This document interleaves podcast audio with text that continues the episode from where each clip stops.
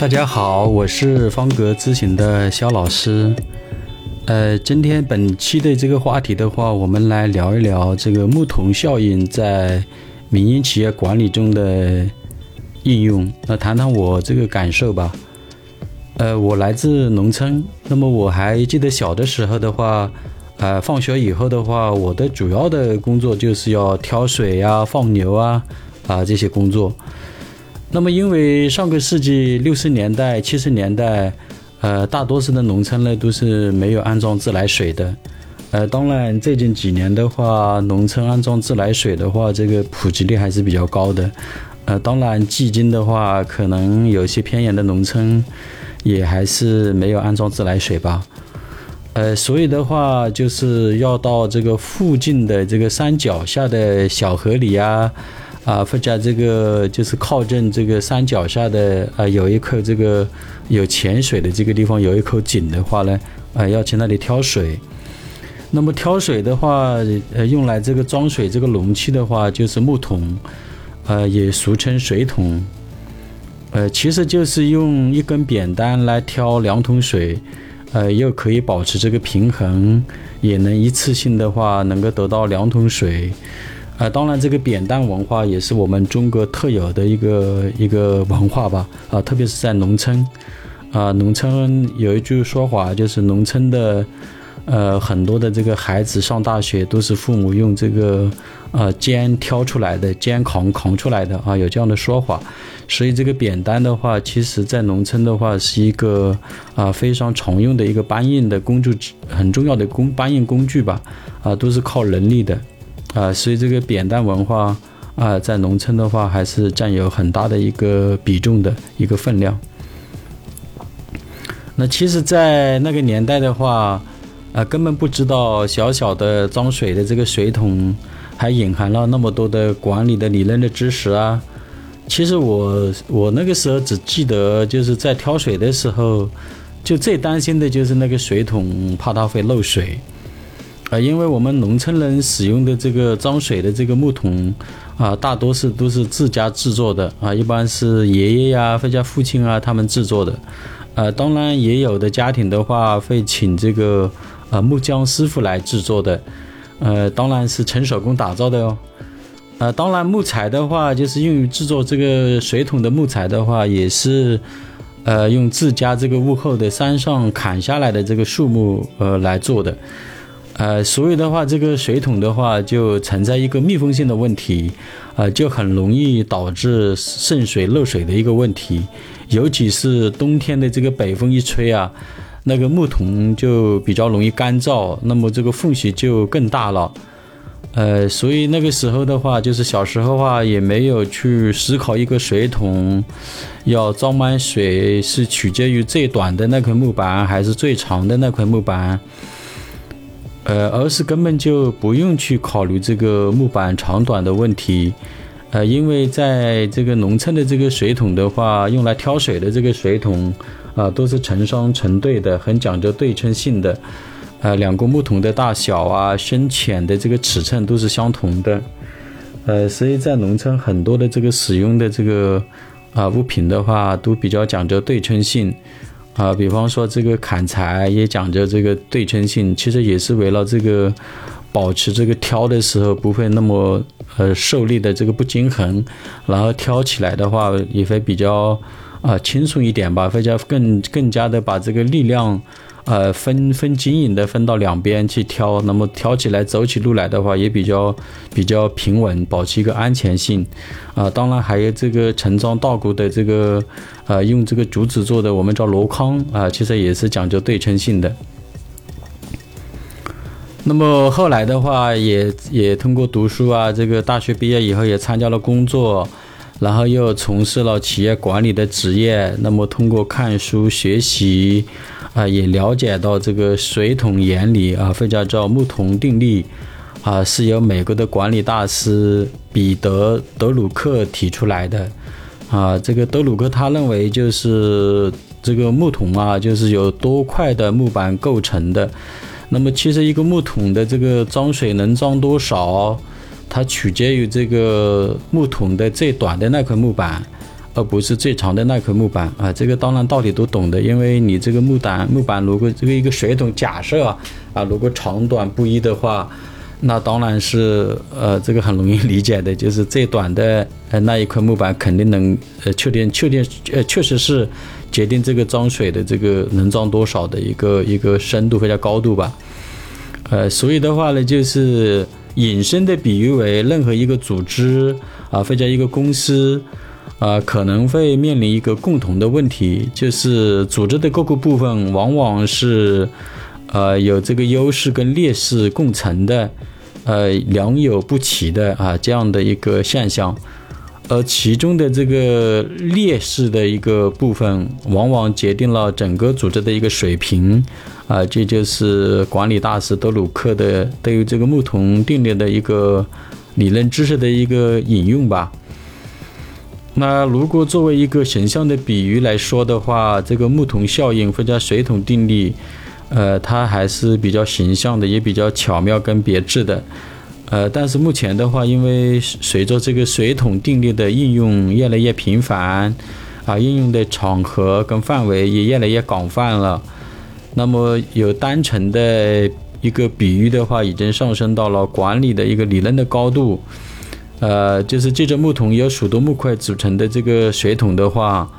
啊，不仅可以象征一个企业、一个部门、一个班组，也可以象征组织里的一个团队成员或者一个员工。啊，甚至是一个家庭，而木桶的最大的容量象征着整体的实力跟竞争力。呃，当然，关于这个木桶也好，水桶也好，它的呃比方也很多。比方说，有的会把这个木桶定律，比方说，呃，这个提这个木桶的这个拉手啊，就是那个提提的这个提起来的那个把手嘛，那也比作这个领导，就是领导的这种管理的魅力，或者管理的这种。呃，他的这个这个优势啊，或者他管理的风格的对整个组织的一个优势，那么也决定了组织的一个效率等等这样的比方啊，当然也有把这个木桶的底部啊，比方说这个一个企业或者一个公司啊，一个组织，它要一个呃非常好的一个发展的一个前景，那么它的基基础的工作要打牢啊，包括它的这个啊企业文化，包括它的流程制度。啊，包括它里面的一个镇上的一个激励的一个一个一个措施啊，以及他们团队协作的一些方法跟流程啊，都是举这个好像比喻这个水桶的底部，都会影响到整个组织的一个。呃，它的发展的一个方向，或者发展的一个高度啊，或者有没有一个非常好的前途啊，这样来去比方的啊。实际关于这个水桶定律的话，刚才已经讲了，已经上升到一个理论的高度。那么它的这个应用范围的话是呃比较多的啊，就是智者见智，仁者见能吧。那其实的话，我在民营企业做落地咨询的时候，我本人对于木桶效应或者木桶定律的感受是。呃，其实大多是民营企业的发展的根基和动力，啊，正好正好是呃，正好是那些市场上的短板的机会，啊，成就了民营企业的活力，啊，比方说有一些国营单位啊，一些大企业不愿做的这个小批量、小批量多品种的，啊，个性化的一些产品，因为它这个呃款式又多，加上这个交期的这个时间也短。啊，利润也比较薄。那么其实的话，就是为这个，啊，很多的这个中小型民营企业，就是有一个这样的机会啊，提供了这样的一个商机吧。那么其实民营企业的话，还为这个很多来自农村工作的人们提供了就业的岗位啊，因为很多中小型民营企业相对来说是以劳动密切性为主的，很多的就业岗位是要吃苦耐劳的，要加班加点的。啊，来来去满足这个产品或者客户的一个需求，呃，比方说有一些这个日常用的小商品啊，啊，工业使用的塑料配件呐，还有一些非标的五金件等等啊，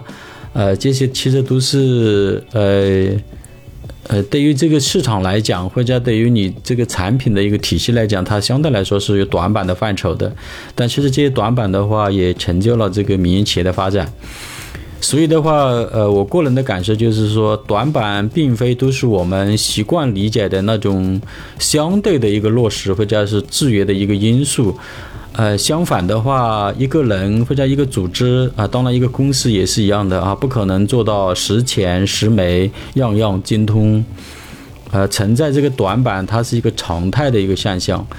那么短板呢，它是一个人或者一个组织呢也不可或缺的一个部分。嗯，我们现在当下的话，正处在一个信息化、数据化的呃数字化的一个发展迅猛的一个时代。那么，随着自媒体逐渐演变成全民参与的一种生活方式，那么以往的取长补短的传统做法正在朝着扬长用短的个性化的方式演化。哎，对你没听错啊，不是扬长避短，而是扬长用短。嗯，为什么这样说呢？因为有很多的博主，很多的这个。呃，点击量很高的啊，上上千万、百万的一个粉丝，那么他的呃常人理解的一些短板，那么其实的话也会成为一个焦点，也会成为呃粉丝们或者网民们这个议论的一个热点。那取长补短的话，其实它强化的是整个组织的一个优势，而扬长用短的话，它是让个人的一个比较的优势得到了一个充分的发挥。它充分释放了个体的一个价值，啊，刚才已经打个这个比方了哈，比方说有一些这个带货的这个直播的啊，包括一些短视频，他的这个粉丝都过百万、过千万，啊，其实他这个就很形，呃，也很很形象或者很很贴切的说明了。啊，因为发挥了他们个人的一个优势啊，因为不管他的这个才艺也好，或者他个人的 IP 的影响力也好等等，啊，其实的话，但是其实他们的短板的话，也同样引起了网民的极大的关注跟讨论等等。呃，所以的话，在中小型民营企业里面，发挥团队整体的优势的协作固然很重要，但尊重每一位团员，呃，每一位团队成员的个人的喜好。和他的性格特点同样重要。